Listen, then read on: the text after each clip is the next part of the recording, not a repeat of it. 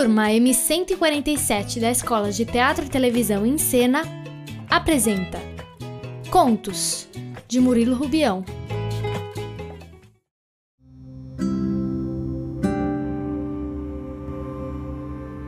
Ao regressar à casa, não esperei que amanhecesse para entregar o presente à minha mulher.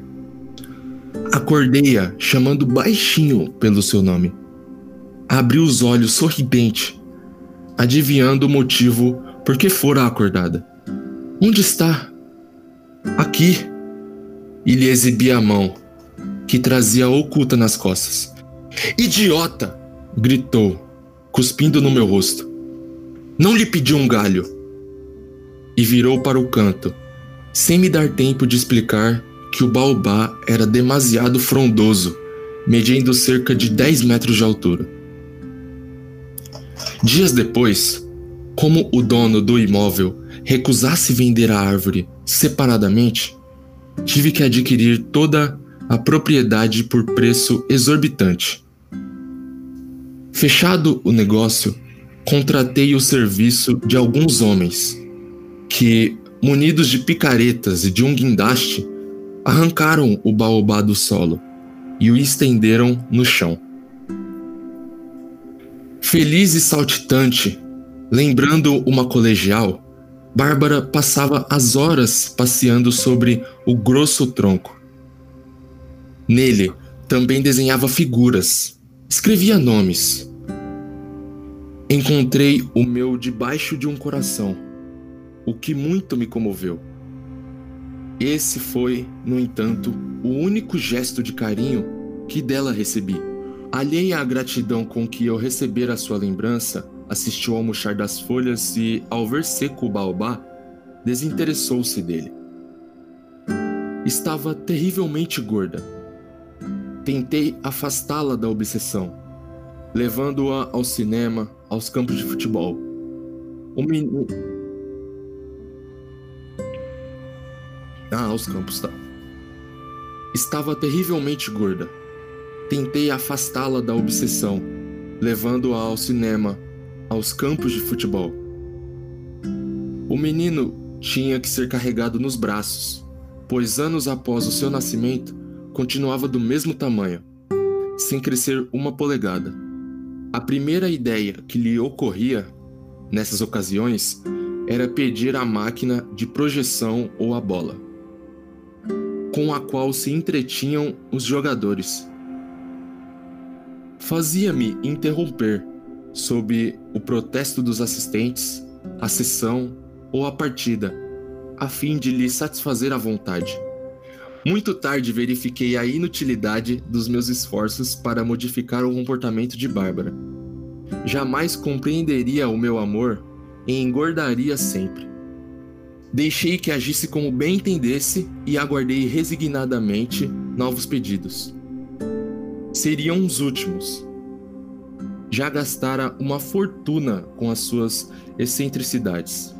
Afetuosamente, Chegou-se para mim uma tarde e me alisou os cabelos. Apanhado de surpresa, não atinei de imediato com o motivo do seu procedimento. Ela mesma se encarregou de mostrar a razão.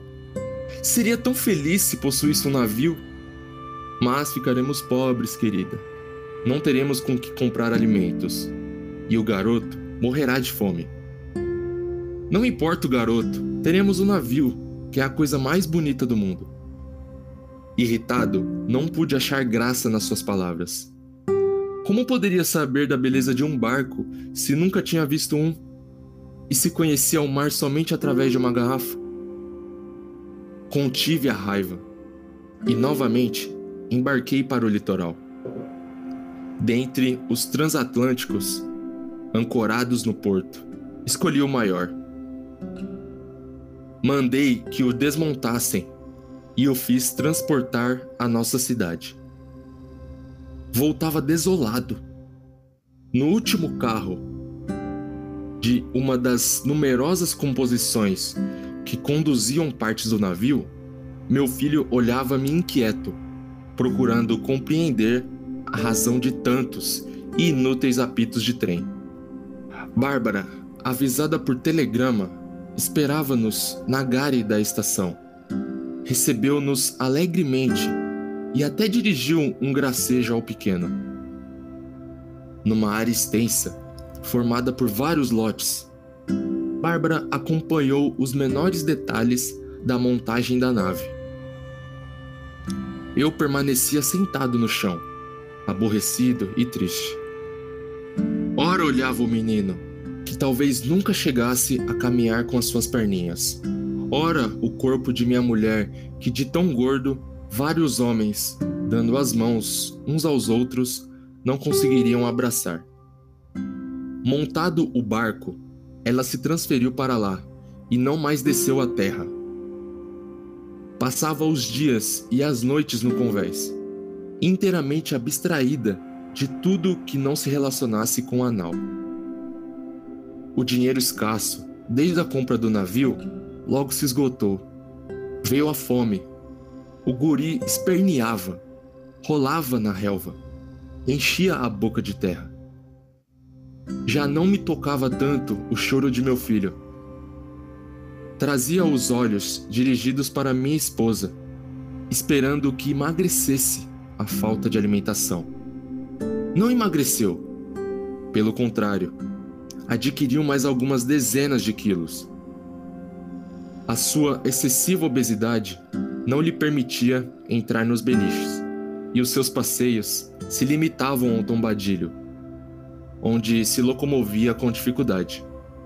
Eu ficava junto ao menino e, se conseguia burlar a vigilância da minha mulher, roubava pedaços de madeira ou ferro do transatlântico e trocava-os por alimento. Vi Bárbara, uma noite, olhando fixamente o céu. Quando descobri que dirigia os olhos para a lua, larguei o garoto no chão e subi depressa até o lugar em que ela se encontrava. Procurei, com os melhores argumentos, desviar-lhe a atenção.